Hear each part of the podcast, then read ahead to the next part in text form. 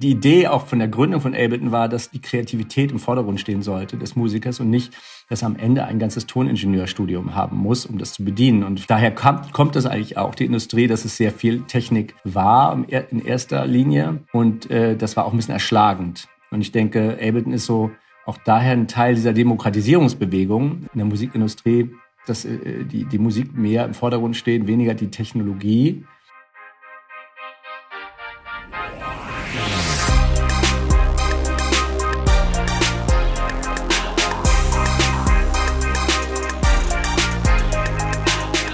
ZukunftsmacherInnen, der Alumni-Podcast der TU Berlin.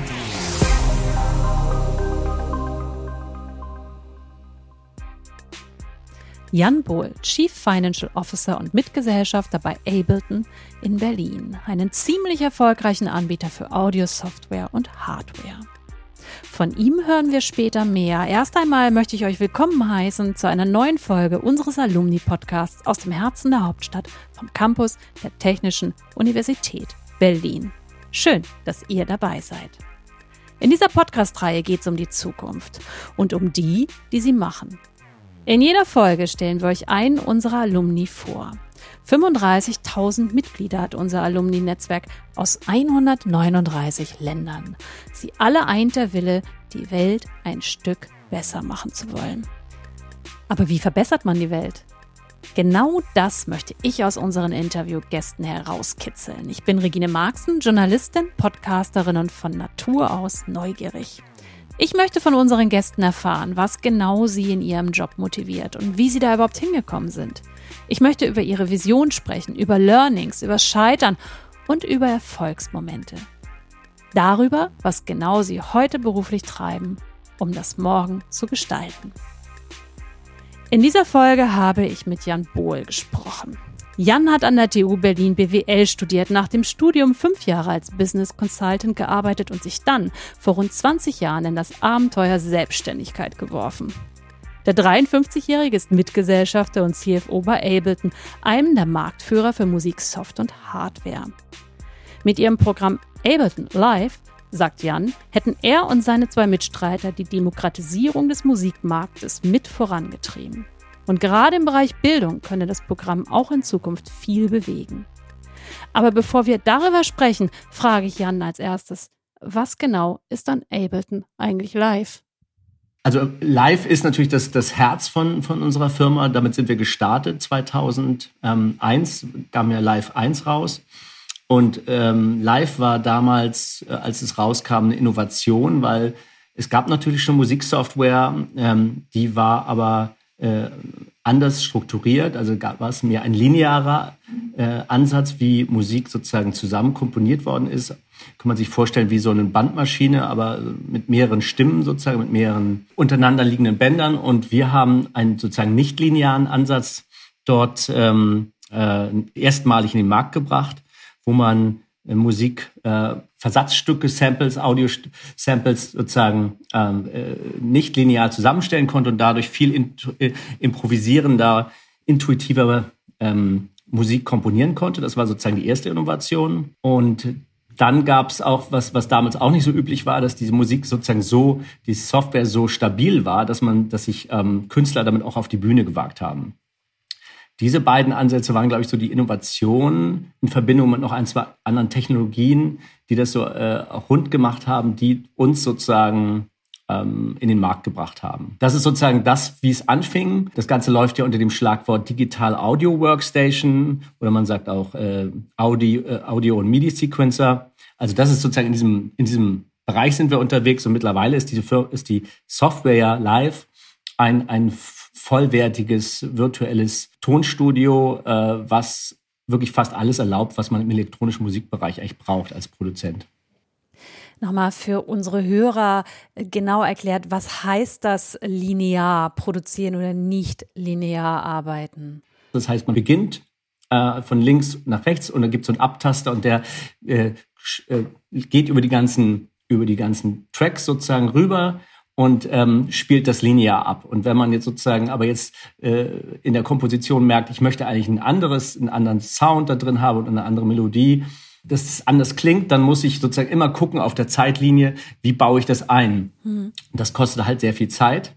Und äh, das Nichtlineare ist, man ist erstmal spielerisch dabei zu gucken, was klingt eigentlich miteinander gut, äh, äh, hat viel mehr Möglichkeiten zu improvisieren. Und äh, wenn man das dann einmal hat, kann man sozusagen dann in den linearen äh, Ansatz, also wir nennen das also Session View und Arrangement View, also man kann von einem Session View in den Arrangement View wechseln und dann seine Produktion machen. Äh, das ist sozusagen eine, eine zusätzliche Sicht, die dem Musiker es erlaubt, einfach am Anfang hat man, kann man sich vorstellen, wie so eine Art Leinwand, die leer ist. Und diese Leinwand belegt man sozusagen, versucht man verschiedene Töne miteinander zu verbinden und Sounds und, und kommt dann schneller zu einem Ergebnis, als dass man mühsam in diesem linearen Ansatz sozusagen auf der Zeitschiene Musik, wir nennen das auch Clips, mhm. zu, äh, zu verändern.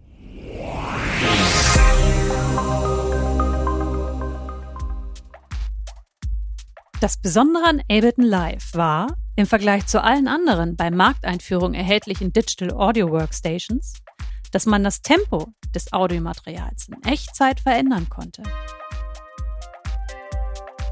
Hat man das passende Tempo für eine Idee gefunden, arbeitet man anfangs an kleineren, sich wiederholenden Einheiten, anstatt linear an dem ganzen Musikstück. Das Tempo ist dabei jederzeit flexibel veränderbar.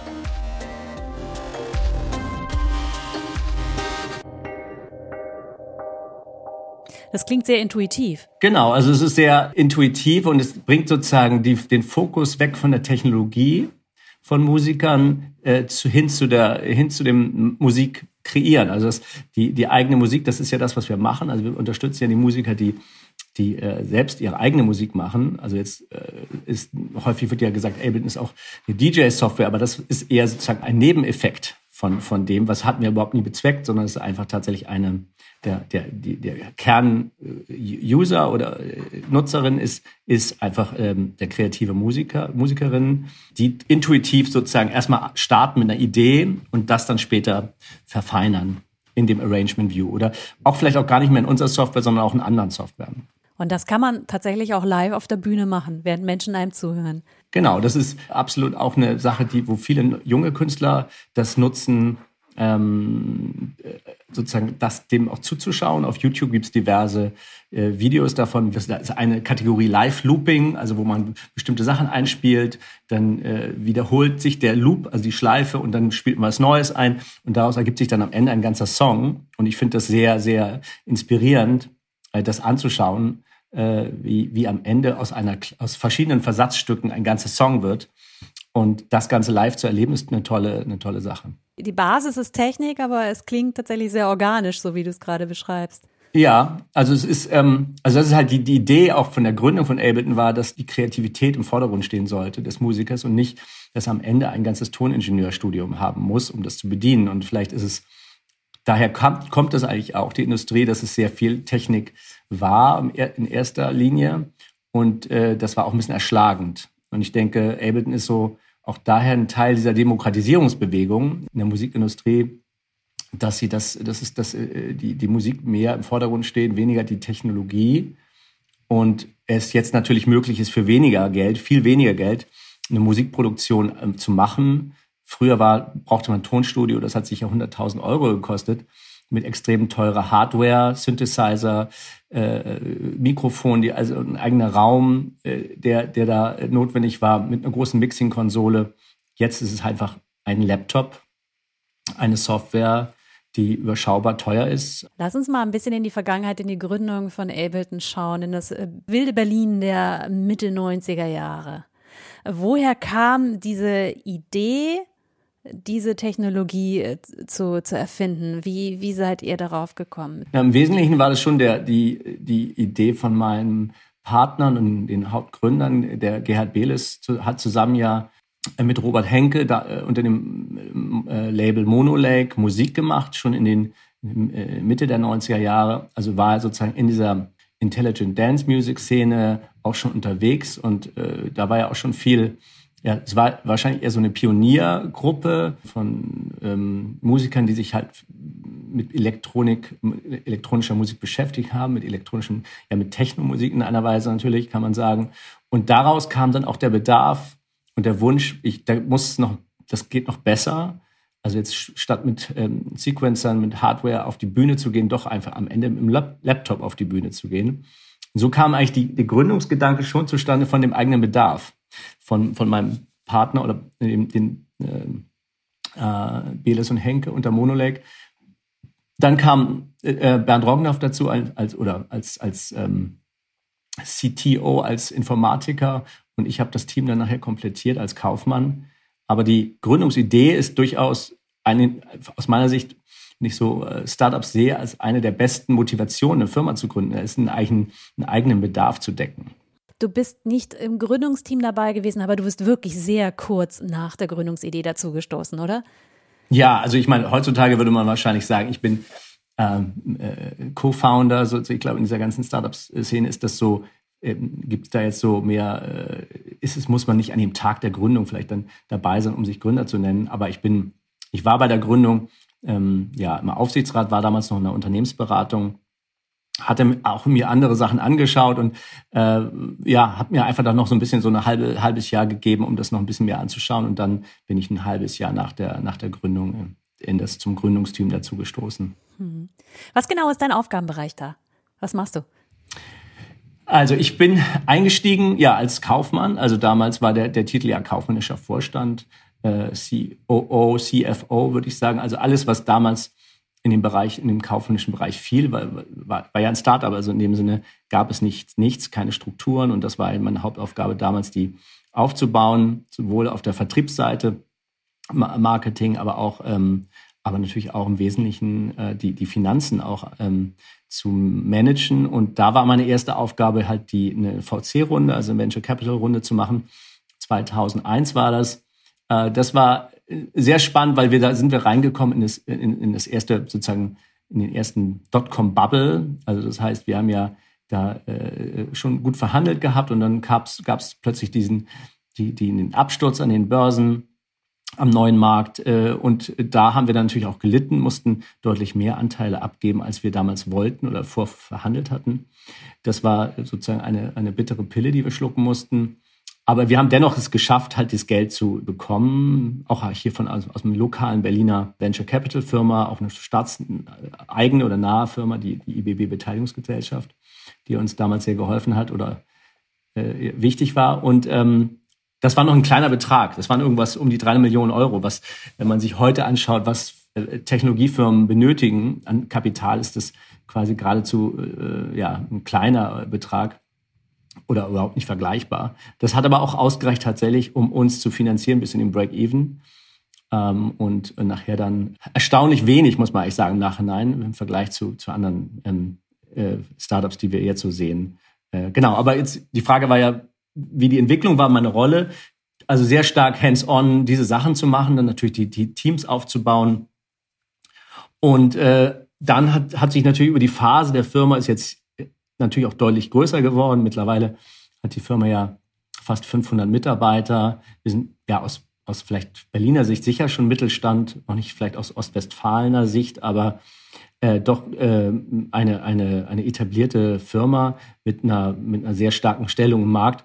Das hat sich eigentlich auch dann wieder, äh, wieder gespielt in meiner Rolle, dass wir dann auch natürlich Managementstrukturen aufgebaut haben. Wir haben ein sehr, ein, ein exzellentes Manage, ein Executive Team, ein Management Team, äh, wo auch schon äh, ja unsere Nachfolger sozusagen schon aktiv sind und ich auch schon sehr, sehr stark operative ähm, Funktionen abgegeben habe und mich auf strategische Projekte zurückgezogen habe, die jetzt für die Firma sehr wichtig sind und über, über die wir auch noch gerne sprechen können.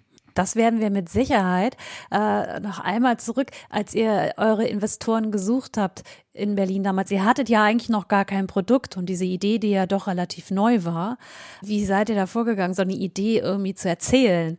Ja, es war damals schon klar, ähm, dass wir natürlich zum, zum, die Ansprache zu Musikern ist immer eine, die authentisch sein sollte und weniger über, über eine klassische äh, Push- Marketing funktioniert. Also das heißt, da war schon damals der Ansatz, lass uns über ein Netzwerk von von Musikern gehen, die quasi sich die, die Software anschauen, damit spielen, ausprobieren, begeistert sind und die wiederum äh, über Mund-zu-Mund-Propaganda ähm, Marketing machen. Und das war eigentlich auch äh, von, von Anfang an das, das, äh, das Hauptmarketinginstrument, dass wir versucht haben, ein, eine Community aufzubauen.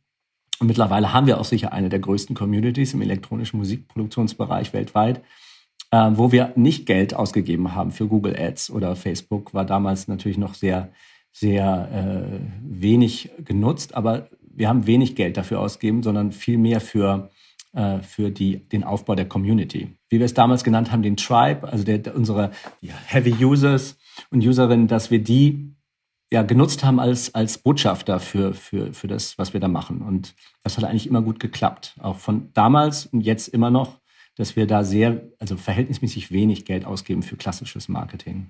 Und am Anfang, glaube ich, seid ihr auch mit so einer Zeichnung mit so Figuren rumgelaufen, oder? Ich erinnere mich an so eine Geschichte, dass ihr eine, eine PowerPoint-Präsentation mit Strichmännchen hattet. Ja, genau, das war, das war eine schöne Anekdote. Ich glaube, der, dass die, die hat, ich glaube sogar, dass die, der, der Gerhard Billes selbst gezeichnet hat. Das war mal ein, ein ähm, ich glaube, eine Präsentation im, beim Eigenkapitalforum sind wir da mal hingelaufen. Da waren wir schon Exoten, muss man schon sagen. Also das war Exoten im Sinne von, das ist ein, ja ein bestehender Markt gewesen. Es gab ja schon die ersten äh, digital äh, DAWs, also Software in der ersten Generation gab es ja schon in den 90er Jahren.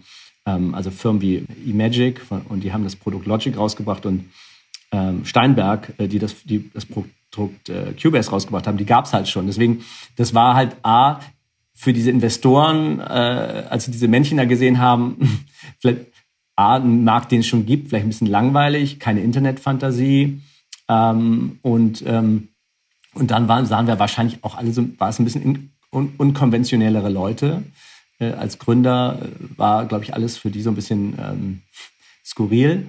Ähm, ja, und wir hatten durchaus auch Probleme, da an, an wirklich äh, namhafte VCs ranzukommen, weil das, wie gesagt, die Fantasie da so ein bisschen fehlte. Hm. Alle wollten in, in, in, in, Internetfirmen investieren und das gab es bei uns in dem Sinne nicht. Also weil ähm, es war halt eine Software für Musiker, wo man auf dem Desktop arbeitet und da gab es keine Verbindung zum, zum Internet. Ne? Nun bist du ja BWLer sage ich mal so. Du hast an der TU Berlin BWL studiert und ich habe gelesen, du hast irgendwann mal Klaviermusikunterricht gehabt, aber es hat nie so richtig gefruchtet. Das heißt, du bist jetzt im Team per se nicht der Musiker. Was, äh, was hat dich denn gekickt an dieser Idee, dass du nach einem halben Jahr äh, Anschauzeit, Probezeit, erzählst du gerade, eben dann doch bei diesem Unternehmen geblieben bist? Von der Grundeinstellung bin ich natürlich total, äh, also Musikliebhaber ich, und, und ich ähm, und äh, bin, habe ja, wie jeder wahrscheinlich seine, seine Historie an, an Bands, die man gut fand oder in der Jugend. Und das war, Musik war immer ein Thema für mich. Und ich denke, dass Klavierunterricht nicht ge, geklappt hat, war wahrscheinlich auch ein, ein typisches, äh, ähm, äh, typisch für die Zeit damals. Das war auch jetzt nicht sehr moderner Unterricht, würde ich sagen. Ich habe gesehen, wie meine Geschwister sich schwer tun und habe es dann halt ein bisschen anprobiert, aber dann sein lassen. Und äh, die, aber die Nähe zu, zu Kunst und äh, zu Kreativen, die war eigentlich immer da, auch jetzt in anderen mm, Dimensionen. Also ich bin auch sehr interessiert an zeitgenössischer Kunst und, äh, und, und auch Fotografie und äh, ja, äh, von daher war das, das ganze Thema Künste, Kunst an sich immer ein Thema und natürlich ist es toll, wenn man seinen Beruf äh, auch verbinden kann mit, mit, mit, mit, äh, mit, der Krea mit, mit Kreativen. Und deswegen war das immer eigentlich spannend, irgendwie einen kaufmännischen Beruf zu verbinden mit dieser, mit der kreativen, mit dem kreativen Element. Und da ist ja eigentlich Ableton in dem Musikbereich, wahrscheinlich in Berlin, äh, eine der, der wesentlichen Firmen, die wir jetzt da aufgebaut haben. Und das hat mich sehr gereizt. Also die, dort, äh, die, äh, der Purpose, also der Sinn, was wir machen, Musiker zu unterstützen, ihre Kreativität, das war, das war und ist für mich ein wesentliches ähm, Kriterium, warum ich auch, warum ich immer noch in der Firma bin. Mittlerweile ist ja 20 Jahre. Verrückt, oder? Genau, ich habe mir damals zwei Jahre gegeben. Ich hatte gesagt, ich mache das jetzt zwei Jahre und dann schauen wir mal. Aber aus den zwei ist es dann, sind dann über 20 geworden, genau. Gibt es da so Stationen, äh, wo dir heute noch eine kleine Gänsehaut äh, über den Rücken läuft, weil es so besonders war? Ja, es gab durchaus, also äh, es gab natürlich die Höhen und Tiefen. Also eine Tiefe habe ich ja schon erwähnt, die, wo wir damals ähm, durch diese Dotcom, äh, das Platzen der Blase, ja durchaus da auch im, mit, der, mit dem Rücken an der Wand standen. und nicht mehr so viel Geld auf dem Konto hatten. Das war sicher eine Phase, die, die war schwierig. Dann gab es aber auch ganz viele Momente, des, wo, man, wo man wirklich Gänsehaut bekommen hat, weil, weil, weil ich und das Team gesehen hat, wie viel, wie viel mittlerweile wir geschafft haben. Auch an, ja, ich würde das Wort Impact jetzt nicht so äh, über, überstrapazieren, aber doch, wie man äh, doch sieht, wie, wie plötzlich große Bands äh, das natürlich auch genutzt haben, von wirklich bekannten Namen wie Deepesh Mode, die das dann auch beim Olympiastadion hier in Berlin genutzt haben und wir da eingeladen waren. Und das, das gibt da eigentlich schon ein Gefühl von, ja, wir haben irgendwas richtig gemacht und äh, ein gewisses Gefühl von Stolz, äh, da irgendwie einen Teil mitgewirkt zu haben. Ähm, dann aber auch viel, viel wichtiger, glaube ich, die letzten Momente waren so, wo wir ja in den letzten Jahren uns auch sehr intensiv beschäftigen mit dem, äh, mit dem Thema äh, Bildung. Wir wollen ja ähm, auch zukünftig viel mehr investieren in Musikausbildung und sehen, dass Teenager viel mehr an das Thema rangeführt werden, wo derzeit auch in öffentlichen Schulen das äh, Musik, der ganze Musikunterricht sehr, also sozusagen äh, gelinde gesagt, ja, also ja, ausbaufähig ist und nicht in, in, in sich einen guten, sich einen guten, also wo wir denken, da ist noch viel zu tun.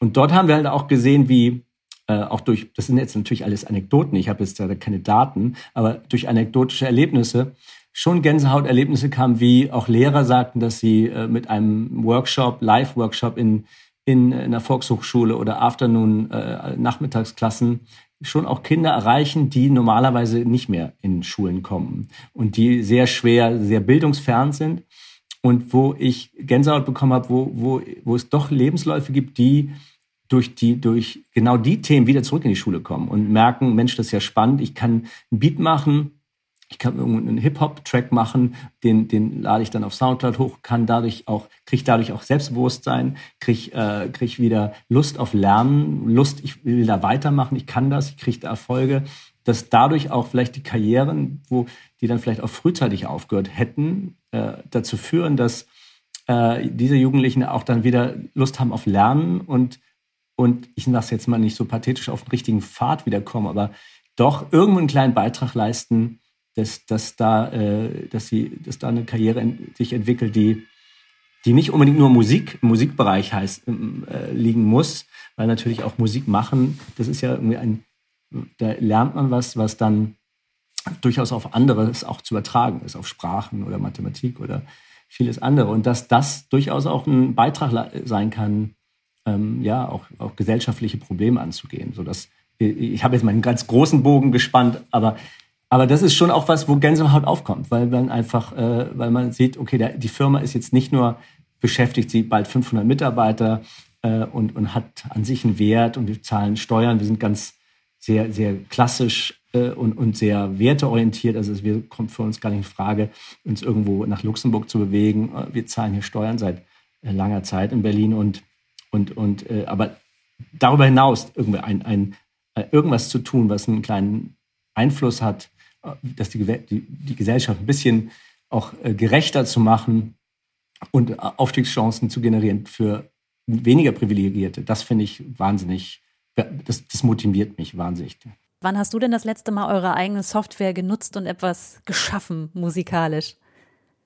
Ich darf das ja gar nicht erzählen. Natürlich äh, habe ich das äh, mal gemacht, als ich äh, das, äh, ich habe einen Workshop gemacht für Freunde und das mal wieder ähm, ausprobiert. Ähm, äh, das war eine ganz tolle Sache. Im, das war vor, ich glaube, im, im, Herbst letzten Jahres. Äh, nee, vor, noch vom Lockdown, also es war Herbst 19. Äh, und ähm, das ist immer wieder toll. Aber ich meine, ich bin einfach so nicht begabt, würde ich sagen das, ist, das Ergebnis würde ich jetzt überhaupt keinem zeigen oder hören, äh, vorspielen. Aber es ist einfach zeigt, wie, wie, ja, wie, wie, wie stark, also wie, was, was da als möglich ist. Und es macht auch mir wahnsinnig viel Spaß, das da mal rumzuprobieren. Aber es kommt einfach nichts bei rum, wo man sagt, Mensch, das ist jetzt, äh, ich muss das jetzt unbedingt meiner Frau oder meinen Kindern vorspielen. Aber man kann sagen, äh, meine Kinder sind jetzt dreieinhalb und fünfeinhalb, also die fangen jetzt auch schon an, mit Push mal rum, auf den Push rumzudrücken auf unserem Controller. Und ich denke mal, da nutze ich natürlich jetzt auch noch mit denen zu lernen. Das ist auch nochmal eine schöne Art, äh, sozusagen Sachen auszuprobieren. Und da ist es mir auch nicht peinlich, das, dann, denen das vorzuspielen. Ne? Wie ist es denn mit Berlin als Stadt? Ist das ein gutes Ökosystem für euch? Ja, also klar, also ich, denke, Berlin ist ideal für uns gewesen, weil wir natürlich ja, wir haben natürlich die, wir verbinden eigentlich zwei Themen, die äh, spannend sind. Also einmal die Musikindustrie oder die Musik, äh, Musik ist ja ganz wesentlicher Teil der, der Berliner, der, auch der, das, was Berlin ausmacht. Natürlich die, jetzt wie jeder natürlich kennt, die, die Clubkultur, die es leider jetzt aufgrund der Pandemie da niederliegt, aber, äh, aber natürlich auch, äh, das fing ja schon weit vor, ich sag mal, die Clubkultur ist ja sehr stark äh, auch mit aufgekommen durch die auch die Möglichkeiten, günstiger zu reisen. Äh, die ganze, ich sag's mal, diese EasyJet Generation, die dann äh, natürlich auch Berlin hier noch sehr stark noch weiter geprägt hat, aber auch selbst davor gab es ja schon ähm, ganz viel Kultur, selbst in der, äh, als die noch äh, Stadt noch geteilt war, wo es einfach schon sehr viel, sehr viel Musiker, ähnlich wie Darstellende oder äh, also viele Künstler nach Berlin gekommen sind. Und das, glaube ich, dieses, dieses Melting Pot von, das ist ja eigentlich das, was Berlin ausmacht so an, an Künstlern und, ähm, und, und das Besondere ist im Verhältnis zu anderen vielleicht Hamburg, äh, deutschen, deutschen Großstädten. Und äh, das verbunden mit der Idee, auch Tech, also Softwareentwickler zu verbinden, also Technologie mit Kreativität, ist, ist glaube ich, äh, für, für Deutschland ist Berlin ein super Ort. Weiterhin war es damals und äh, hat ja auch dazu geführt, dass ja nicht nur wir, sondern auch, auch andere Firmen äh, eine sehr gute Entwicklung gemacht haben. Ne? Das war auch die Zeit, so gerade 90er, äh, so mit, mit nicht angemeldeten Clubs und äh, da war, glaube ich, viel los, auch im Nachtleben Berlins, oder? Hast du dich da auch rumgetrieben oder hast du, warst du ein äh, Vorzeigestudent, der hauptsächlich am Schreibtisch gesessen hat? Nee, absolut nicht. Also ich glaube, ich habe da das sehr genutzt und, und fand diese, diese äh, sozusagen nicht autorisierten Clubs, ähm, die es ja noch überall gab, im, auch wirklich in Mitte, Mitte, also in Berlin, also im im, im wirklich im Zentrum, da waren ja noch ganz viel Brachflächen. Wunderbar, erinnere ich mich an tolle äh, Ereignisse und, und auch äh, ja, Live-Events, äh, äh, Bars, die, die es ja in der Form natürlich nicht mehr gibt, glaube ich, in der, bin jetzt nicht mehr so viel unterwegs, aber das, das war schon einmalig auf jeden Fall. Das ist, glaube ich, die, diese Kombination, äh, die, die war auch ideal für die Gründung von, von Ableton. Ne? Habt ihr euch eigentlich an der Uni kennengelernt? Denn ich glaube, dass äh, zumindest Gerhard Behles ja auch an der TU studiert hat, oder? Genau, der ist auch, äh, der ist äh, natürlich äh, auf der anderen, also der war ja äh, Informatikstudent und war auch an, an, bei den Sound Studies, also der war äh, auch da im, in, dem, in dem Bereich schon unterwegs damals. Nee, wir haben uns damals nicht kennengelernt. Ich glaube, er ist vielleicht ein, zwei Jahre es gab definitiv eine lappende, überlappende Phase, aber wir haben uns kennengelernt dann über den gemeinsamen Freund Bernd Roggendorf, der der dann uns zusammengebracht hat. Und äh, wir beide waren ja ursprünglich aus Hamburg, also der Bernd äh, nicht dort geboren, aber auch lange Zeit gelebt und ich und sind dann ja beide nach Berlin umgezogen. Und der Gerhard Behles, der kam ja aus München, also von daher auch, auch da typisch, dass sich die, sozusagen eher das Westdeutsch, der Westdeutsche äh, dann in Berlin getroffen haben. Ne? Hat dein Studium dich auf diese Position vorbereitet? Ich meine, du bist ja tatsächlich außer diesen fünf Jahren Pause zwischen Studium und Einstieg bei Ableton, äh, bist du wirklich äh, gleich in die Selbstständigkeit gestartet. Ein, ja, das ist ja ein betriebswirtschaftliches Studium, ist ja doch eine, eine generalistische Ausbildung. Und, und das war äh, insbesondere auch der Pariser Teil. Also ich war dann ja nochmal zwei Jahre an der, an der Grande École in Paris das, das Ganze, also diese Auslandserfahrung, das alles zusammen, würde ich sagen, war eine, schon eine wertvolle Vorbereitung, aber eigentlich nur so eine Art, ja, so, ich habe es jetzt nicht wahrgenommen, als es ist ja, betriebswirtschaftlich ist ja keine klassische, also ja, wie Mathematik oder Physik oder Ingenieurstudium, wo man auch ganz, ganz, ganz dezidiert was lernt auch. Äh, das ist ja mehr auch so ein, ja, ein Studium Generale im, Wirtschaftsbereich. So habe ich es auch gesehen. Habe das dann natürlich auch viel Praktika gemacht. Das war, glaube ich, auch mindestens genauso wichtig zu sehen, in welchen Bereichen ich dann unterwegs sein wollte. Und äh, ähm, habe dann sozusagen einen Weg gefunden, erstmal auch über eine Unternehmensberatung. Im Prinzip eigentlich dieser gleiche Gedanke. Ich will eigentlich generalistisch mich ausbilden, mich nicht zu früh spezialisieren. Das war alles sehr hilfreich. Ähm, äh, aber der Wunsch nachher, dann quasi auch in diese, auf die Selbstständigkeit zu wechseln, war, war, äh, war dann gekommen, weil ich auch gesehen habe bei der Unternehmensberatung, dass mir die, die, äh, es nicht mehr gefallen hat, einfach äh, Präsentationen zu machen und Entwürfe, die dann am Ende nicht umgesetzt werden. Das war eine Sache, die mich gestört hat. Und das zweite war auch die, die, die äh, schwierige Kultur, die ich erlebt hat in Führungskreisen beim Kunden, äh, die, die mich auch abgestoßen hat. Und das war auch wieder eine Motivation. Das, da muss es doch eigentlich eine bessere Form geben, sein Arbeitsleben zu verbringen in einer besseren Wertekultur, mit, mit einer besseren Kommunikation, auch einem humanistischeren Weltbild.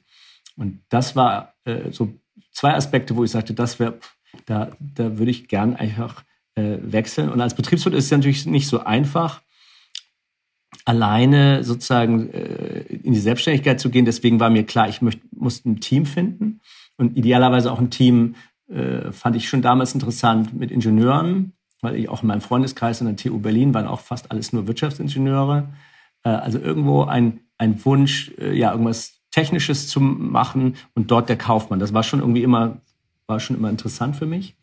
Und lieber was Kleineres, wo, wo wir einen Fußabdruck hinterlassen können als ein Großkonzern. Das waren eigentlich so meine Learnings.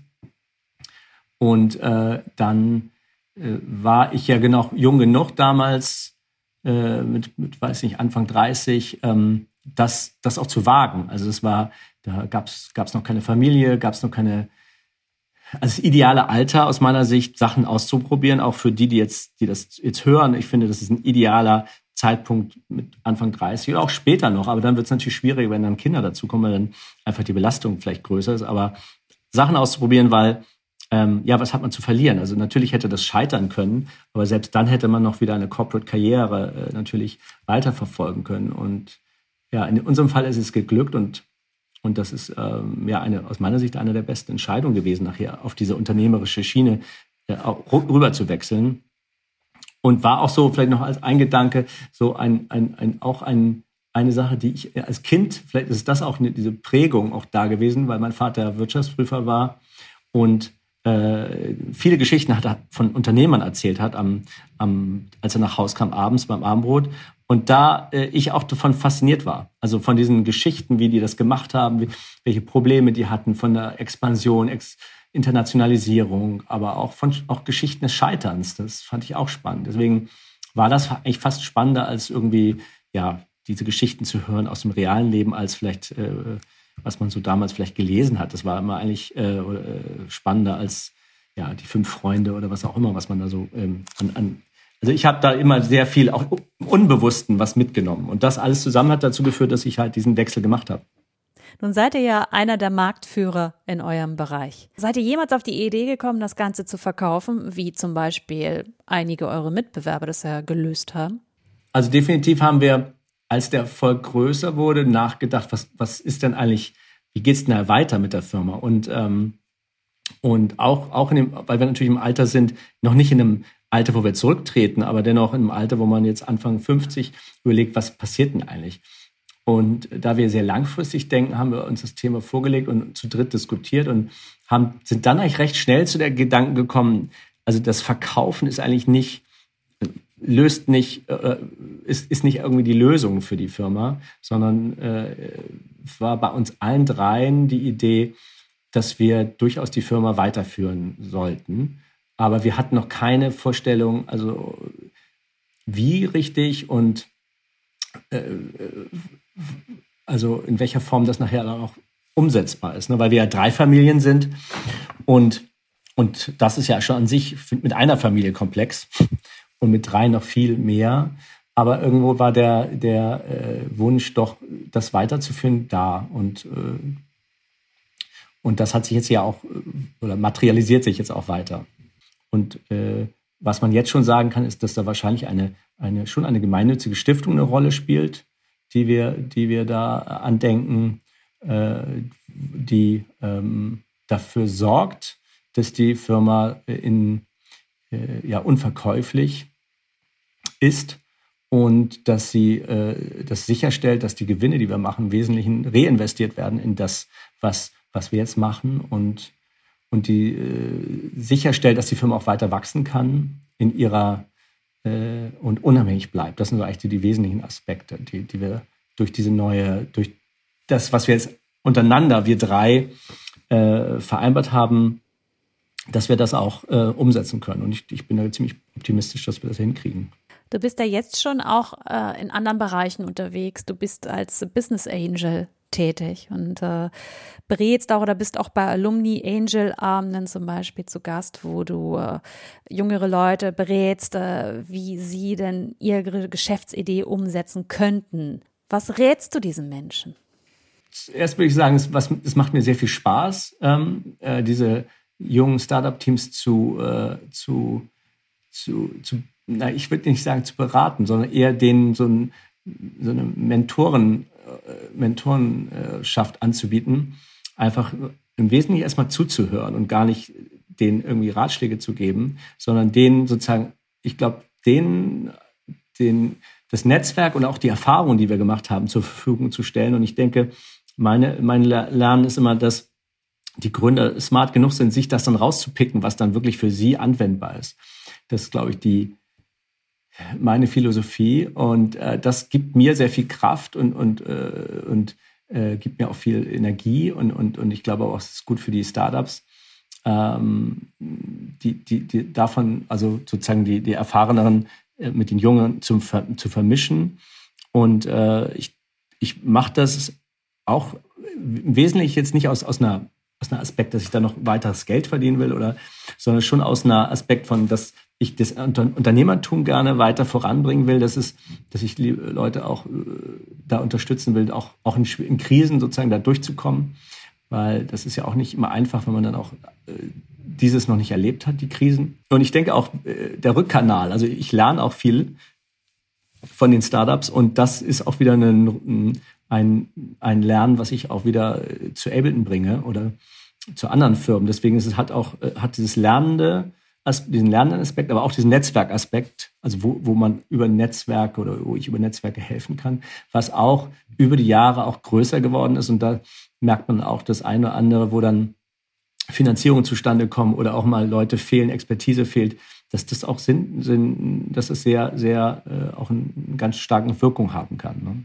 Jetzt noch ein weiterer Aspekt, der jetzt wichtig wird für mich, ist auch im, im, in, der, in der ganzen Entwicklung hin, auch dass Ableton mehr ein, ein, ein noch stärker purpose-orientierte äh, Agenda hat, also dass wir uns noch sehr, mehr Sinn, Gedanken machen, wie, wie können wir eigentlich die, die Musiker unterstützen, unsere Kunden, finde ich das auch wichtig in meinen Aktivitäten als Business Angel, auch da stark auf Impact und Purpose-Themen zu gucken. Also dass man nicht mehr äh, jetzt rein auf, auf, einer, auf einer rein Finanzebene guckt, wie kann, ist, als, das als Investment begreift, sondern eher als, wie kann dieses Startup eigentlich die, die Welt oder die Gesellschaft ein bisschen besser machen. Also da auf, äh, natürlich spielen da große Themen eine Rolle, wie auch wie ja die die so, das der soziale Einfluss, den diese Firma hat oder oder oder technologische Einfluss, Dinge besser zu machen.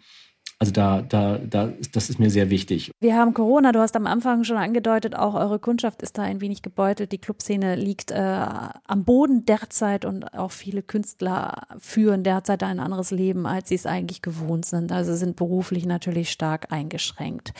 So für, für eure Branche, in der Musikbranche und in der Audiokommunikation und Corona, wie siehst du die Zukunft und die Herausforderung?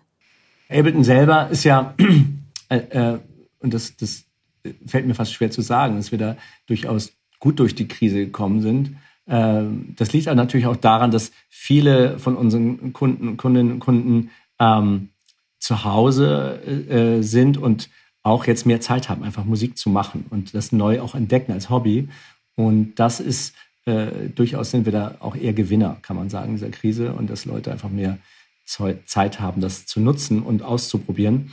Ähm, aber nichtsdestotrotz müssen wir wissen, dass natürlich die, die Künstler, die da auch damit Geld verdienen, dass das, das, und die Clubs und die alles drumherum, die Booking-Agenturen natürlich stark leiden und dass das ähm, mir auch oder uns große Sorgen macht. Und, und, ähm, und vielleicht noch mehr Sorgen, weil wir auch nicht glauben, oder ich, das ist jetzt meine persönliche Meinung, dass das jetzt sehr schnell äh, in der nächsten Öffnung alles wieder so wird wie früher, äh, sondern dass es da ganz äh, wahrscheinlich andere Formen gibt, wie Clubs und Clubkultur laufen wird und und dass diese, die Leichtigkeit, die eigentlich dabei war, über die sprachen wir ja gerade in den 90ern mit diesen Clubs, äh, diesen äh, nicht erlaubten oder nicht autorisierten Clubs, oder dass das so ein bisschen fehlen wird. Und das, glaube ich, wird auch längere Zeit so sein.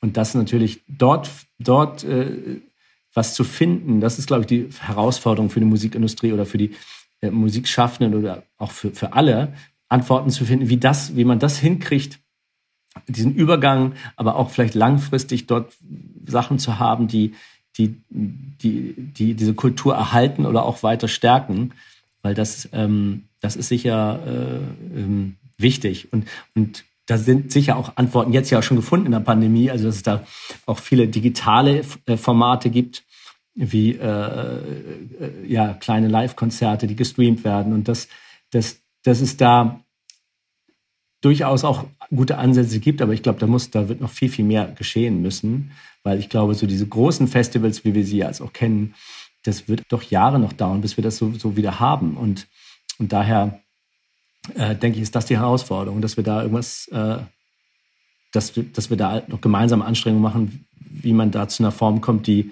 ja menschlich ist, äh, äh die äh, aber auch ähm, aber dann auch erlaubt, zusammenzukommen und, und irgendwie diese ganze Pandemie-Thematik auch, auch berücksichtigt. Ne? Wunderbar. Vielen, vielen Dank für dieses Gespräch. Hat mir großen Spaß gebracht, Jan. Ja, ich danke dir.